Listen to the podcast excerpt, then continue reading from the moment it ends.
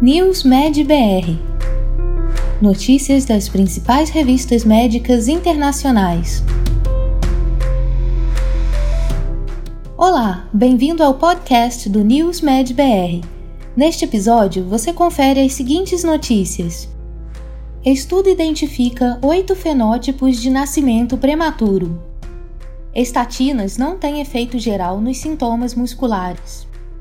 Variabilidade da hemoglobina glicada foi associada à retinopatia diabética. Tratamento das paralisias faciais com laser e endermoterapia demonstra bons resultados. Dieta com alto índice glicêmico aumenta o risco de eventos cardiovasculares e morte. Cinco porções diárias de frutas e vegetais são ideais para a saúde. Vermes intestinais facilitam as infecções virais. Este podcast é oferecido por HiDoctor, o software médico mais usado em consultórios e clínicas no país.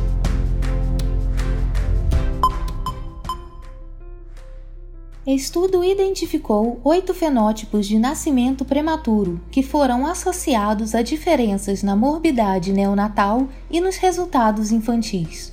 Os fenótipos específicos em recém-nascidos prematuros estão associados a diferenças clínicas de crescimento e de neurodesenvolvimento aos dois anos de idade em comparação com recém-nascidos a termo. Neste estudo, publicado pelo JAMA Pediatrics, foram identificados oito fenótipos de nascimento prematuro Cada fenótipo foi associado a diferenças substanciais na morbidade neonatal e nos resultados infantis, apoiando o uso da classificação fenotípica para nascimentos prematuros.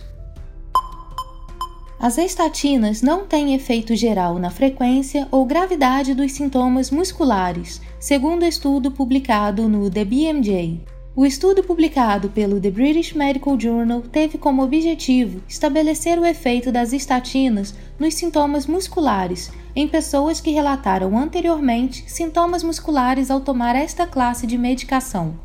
Nenhum efeito geral da atorvastatina 20mg sobre os sintomas musculares em comparação com o placebo foi encontrado.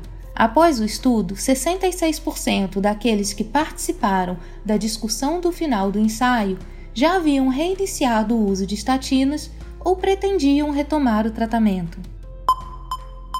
Variabilidade de longo prazo de HbA1c, a hemoglobina glicada, foi associada ao desenvolvimento de retinopatia diabética em indivíduos com diabetes tipo 2.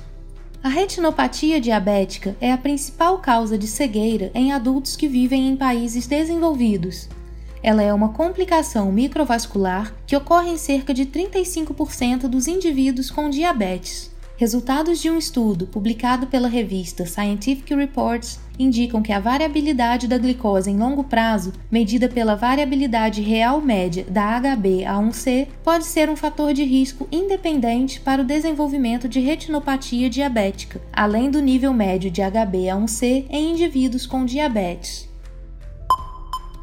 Tratamento das paralisias do nervo facial com laser e endermoterapia. Pacientes recuperaram os movimentos do rosto e a simetria facial. Pesquisa realizada pelo Instituto de Física de São Carlos, da USP, e publicado na revista científica Laser Physics Letters, utilizou a terapia a laser de baixa intensidade na recuperação de dois pacientes com paralisia do nervo facial por trauma e paralisia de Bell, respectivamente. Aplicações de laser e vácuo reverteram a paralisia facial sem uso de medicamentos, resultando em recuperação completa e expressão facial normal em ambos os pacientes. Estudo demonstra que a neuromodulação de alta frequência melhora o comportamento obsessivo-compulsivo. Quase um bilhão de pessoas em todo o mundo sofrem de comportamentos obsessivo-compulsivos, esse novo estudo, publicado na revista Nature Medicine, demonstra que a estimulação elétrica de neurônios no cérebro pode lidar com impulsos obsessivo-compulsivos. Os pesquisadores visaram o córtex orbitofrontal com corrente alternada, demonstrando que a aplicação crônica do procedimento durante cinco dias atenua de forma robusta o comportamento obsessivo-compulsivo em uma população não clínica por três meses, com maiores benefícios para indivíduos com sintomas mais graves. Uma dieta com alto índice glicêmico foi associada ao aumento do risco de eventos cardiovasculares graves e mortalidade. Uma análise global de informações dietéticas, publicada no The New England Journal of Medicine, sugere que dietas ricas em carboidratos de baixa qualidade estão associadas a um maior risco de ataque cardíaco, derrame e morte. O estudo Pure incluiu mais de 135 mil participantes de 20 países diferentes em cinco continentes, e seus dados sugerem que uma dieta com alto índice glicêmico foi associada a um aumento de 21% no risco de um evento cardiovascular maior ou morte entre aqueles sem histórico de doença cardiovascular, com esse risco tornando-se maior entre aqueles com doença cardiovascular pré-existente. Estudo descobre que 5 porções diárias de frutas e vegetais são ideais para a saúde. Um estudo recente publicado no jornal Circulation sugere ter determinado a ingestão diária ideal de frutas e vegetais.